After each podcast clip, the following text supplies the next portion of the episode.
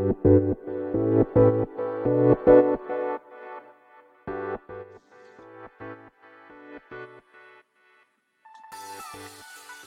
い、始まりました。本を読んでは独り言ラジオ。私、変な髪型をしたポンコツ薬剤師こと町田和俊でございます。はい。というわけでですね、今日も、えー、読んだんだか読んでいないんだか、積んだんだか積んでいないんだか、といった本たちの中からですね、一冊紹介して、ゆるーりと語っていきたいと思います。はい。えー、毎度のごとくでございますけれどもね。はい。毎度のごとくじゃないですけど、えーえー、冒頭ね、いつも言ってるわけじゃないんですが、まあ、今週1週間はですね、えー、私の尊敬するですね、えー、スタンド FM で大変お世話になっております、パパさんこそ、こと、こそなってしまった。パパさんこと、えー、読書術研究家さんの番組ですね。えー、子育てパパ×読書体験ラジオ。はい。こちらの方でですね、今週1週間私の番組を応援してくださっているということでですね、えー、まあ、まず感謝申し上げて、申し上げさせていただいてですね、はい。えー、この配信の、なんだ、えー、説明文の方にもですね、パパさんの番組のリンクを貼らせていただいておりますので、えー、ぜひともですね、えー、遊びに行っていただければと思います。はい。私もです、私はですね、まあ、パパさんの番組に、まあ、コメントを、まあ、なるべくですね、入れるようにしているんですけれども、まあ、勝手に コメント職人のコメント職人ではないですかね、コメンテーターですかね。はい。職人、まあ、コメント職人っていうえー、言葉はですね、ボイシーの荒木博之のブックカフェでですね、まあ、たまたま私、コメント職人の部室というところにですね、所属さ、所属させていただいておりまして、はい。全然職人でも何でもないんですけども、まあ、単に感想をつぶやいているだけなんですが、はい。まあ、毎日のようにつぶやいているので、まあ、そこに入れていただいたと。はい。で、まあ、あの、パパさんの番組でもですね、まあ、職人というわけじゃないですけどね、コメンテーターとしてですね、自称ですね、はい、コメントさせていただいておりますので、はい、まあ、こちらもいつも大変お世話になっております。まあ、パパさんからもですね、私の配信にあの、いつもコメントいただいてるんですけど、ちょコメント返しが追いついてなくてですね、はい、えー、大変申し訳ございません。はい。えー、まあ、まあ、というか、あの、ちゃんとコメントを返しし、お返ししたいなと思っておりますので、はい。えちょっとお待ちいただければと思います。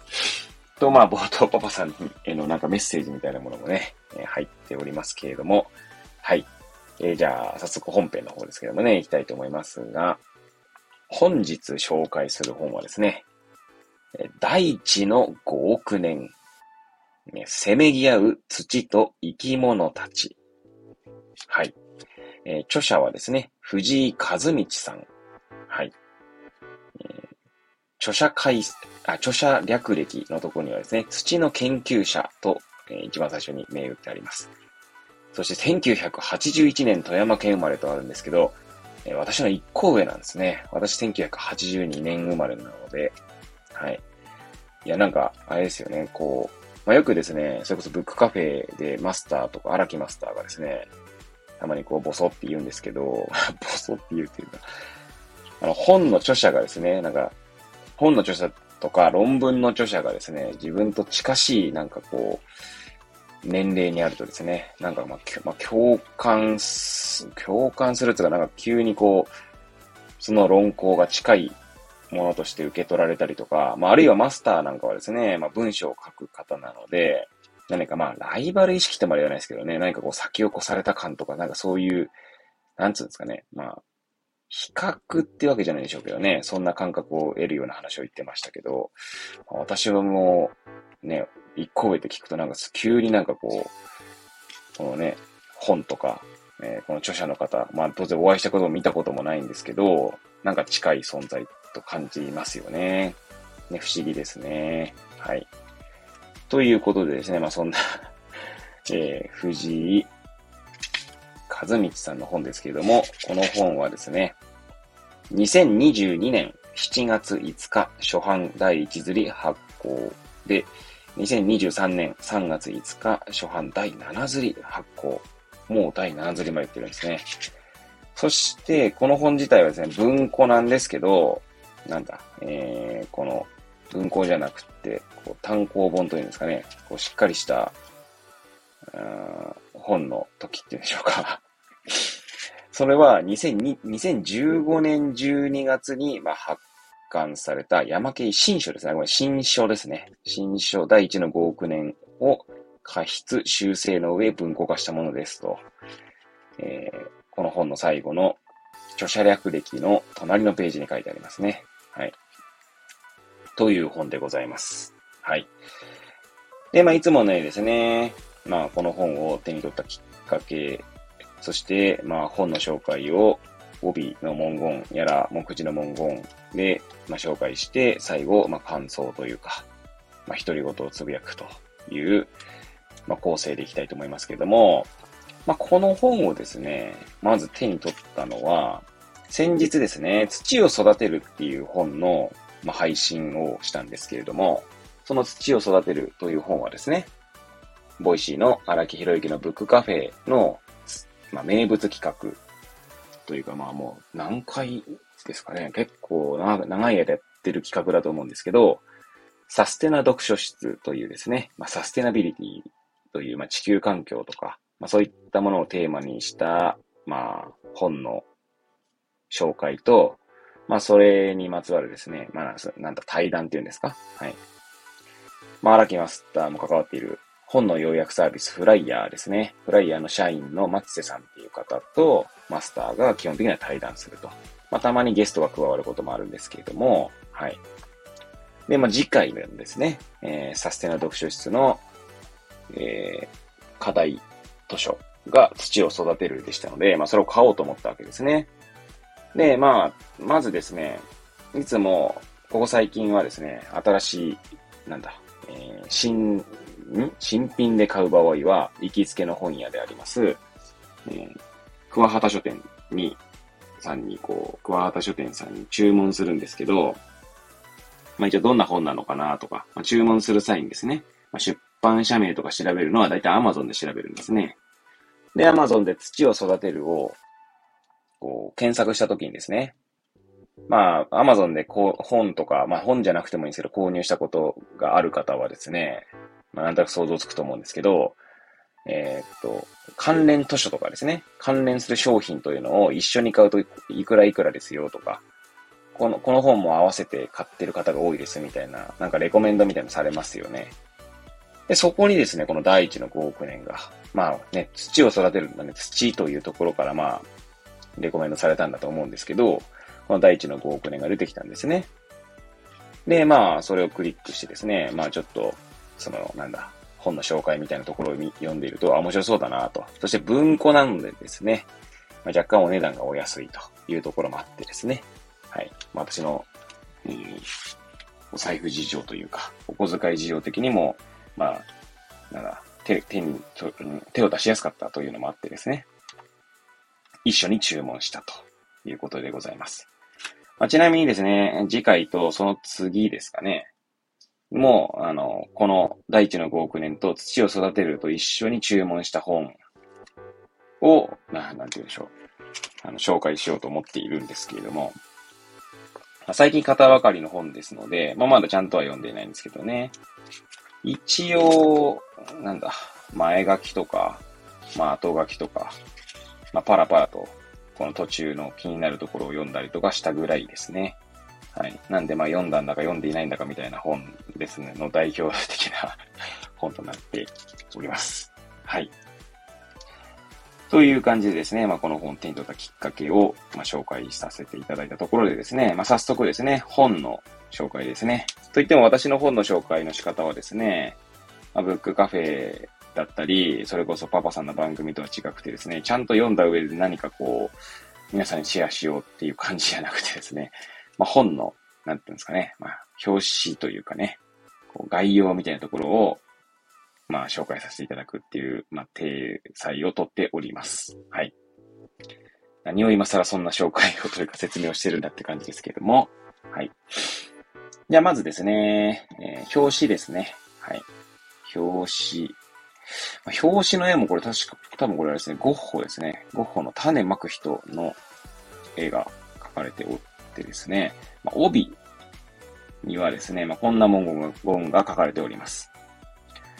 河合駿賞受賞、異色の土研究者が語る土と人類の脅威の歴史。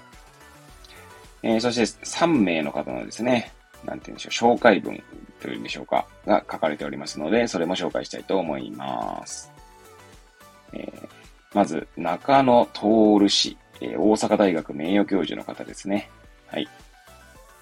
土は生命のゆりかごだ。怪盗乱魔、縦横無尽、天真爛漫の土物語。はい。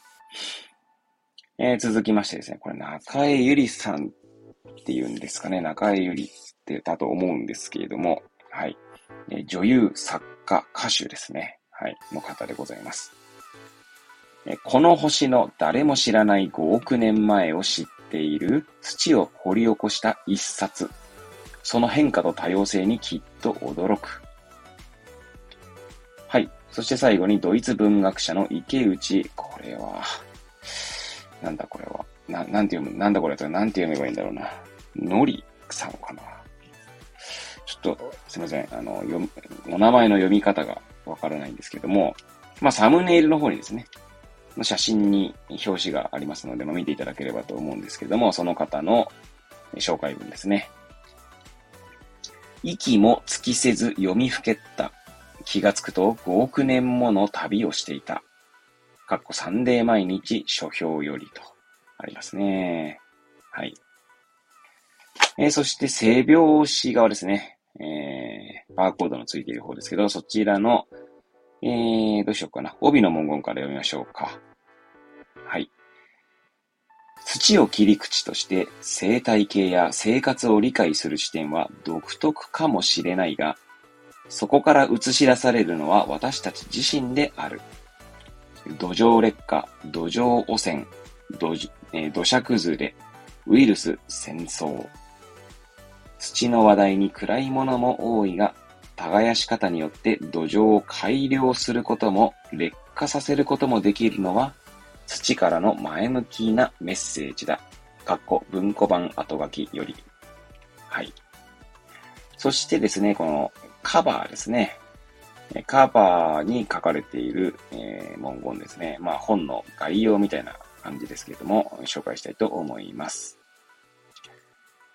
今から5億年前、地球上に土が誕生した。ひたすら土を食べて土壌を耕すミミズ。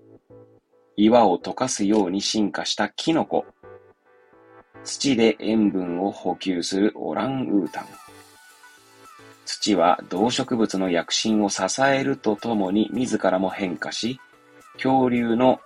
ま、象徴っつうんですかね、消す長いですね。って書くんですけど、象徴って読むんだと思いますが、はい。えー、象徴や、えー、人類の繁栄に大きな影響を及ぼしてきた。土の中に隠された多くの謎をスコップ片手に掘り起こし、土と生き物たちの歩みを迫った壮大なドキュメンタリー。文庫化にあたり、書き下ろしの後書きを収録。はい。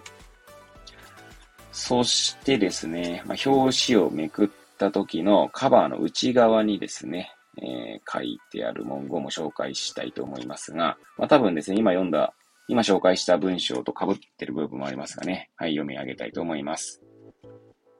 地球には最初、土がなかった。やがて地球上に誕生した生き物から土が生まれ、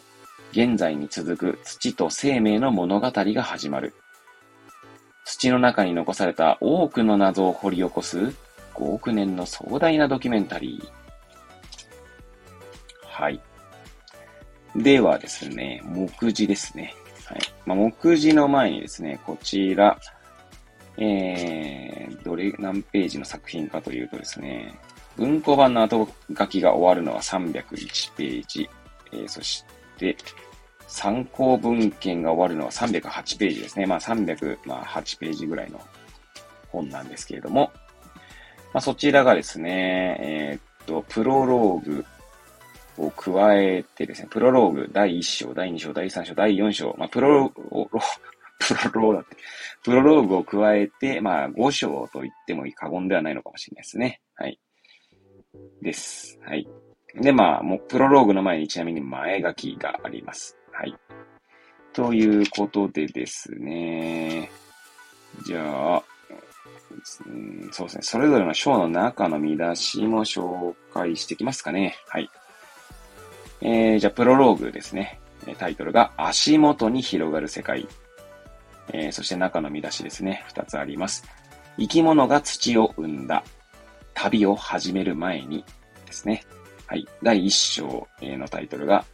土の来た道。逆境を乗り越えた植物たち。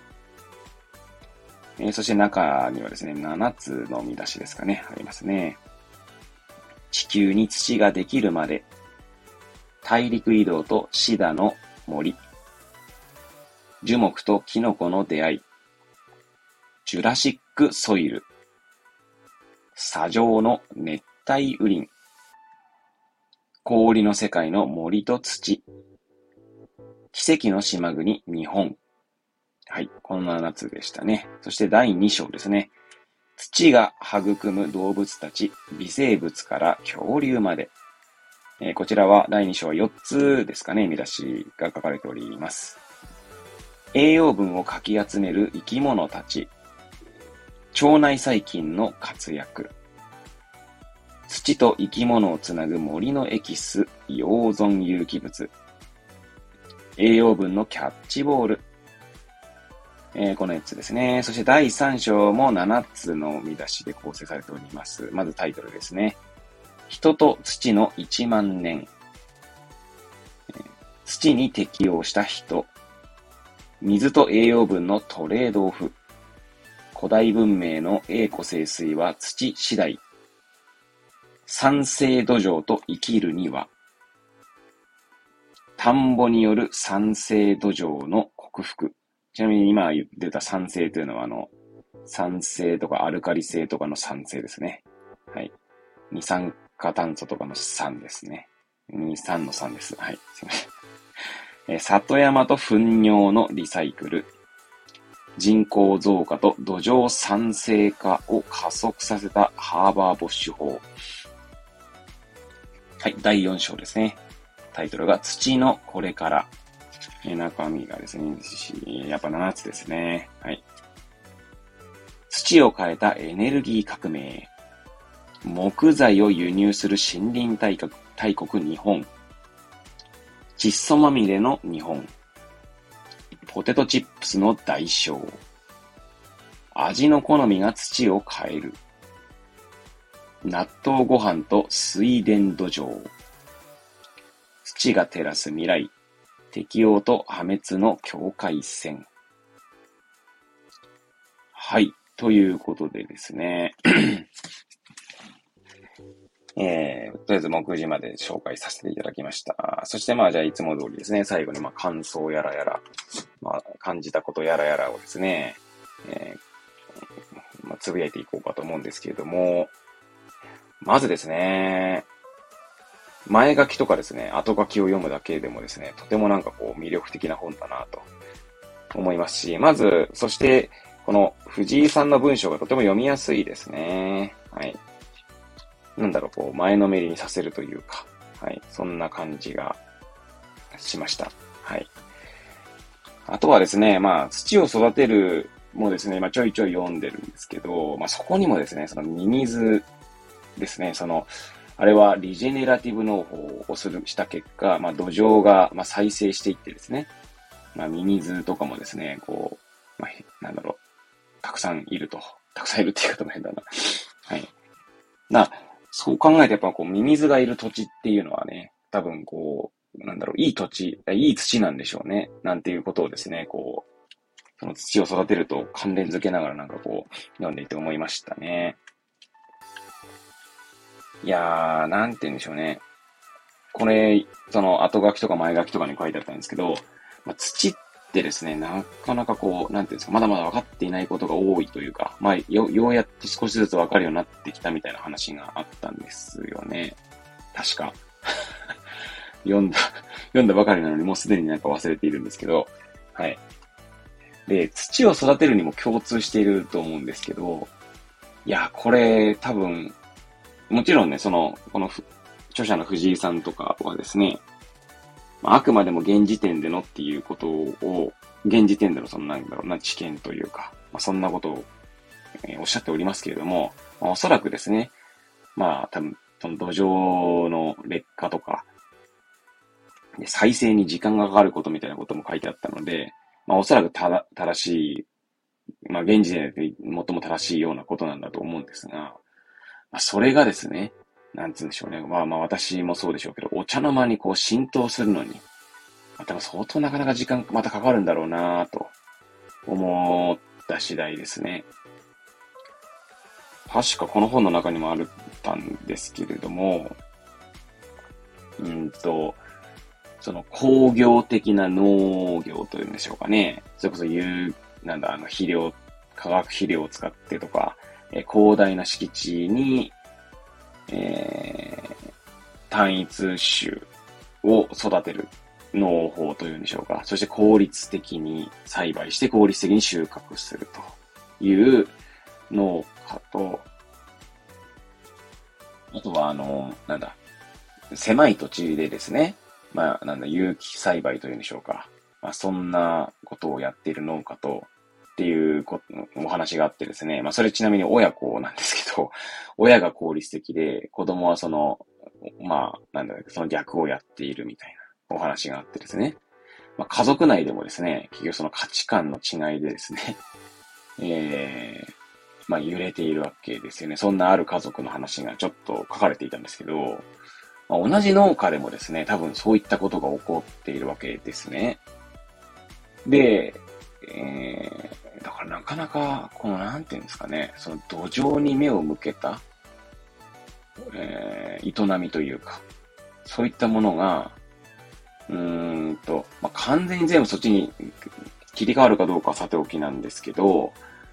まあ、なんていうんですかね、割合として増えていくっていうのには、まあ、すごい時間を要するんだろうな、みたいな。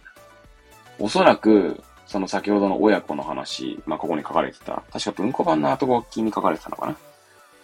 ですが、文庫版だかまあ、普通の後が、その、新書の後書きだかちょっと忘れましたけれども、まあ、なんて言うんでしょう。え、何が言ってたっけ その親子でもですね、まあ、その価値観のレベルでこう、まあ、変わるわけじゃないですか。で、あの、その今までその工業的な農業に慣れた人人はですね、もしその、まあ、それこそ土を育てるのをリジェネラティブ農法に、まあ、移行する際にはですね、今までやってきたことをまあ否定することになるわけですよね。まあ、ある種ね。まあ、最近、昨今話題のキーワードで言うと、アンラーニングしなきゃいけないわけで、まあ、それってなかなかね、難しいんだろうなと。まあ、新しい農法をすることでですね、まあ、その、経済的にどうか、経営的にというんでしょうか。まあ、もちろんね、誰しも食っていかなきゃいけないので、どんな仕事でもですね。そのせめぎ合いみたいなものは想像を絶するというかね、なかなか大変なんだろうなと。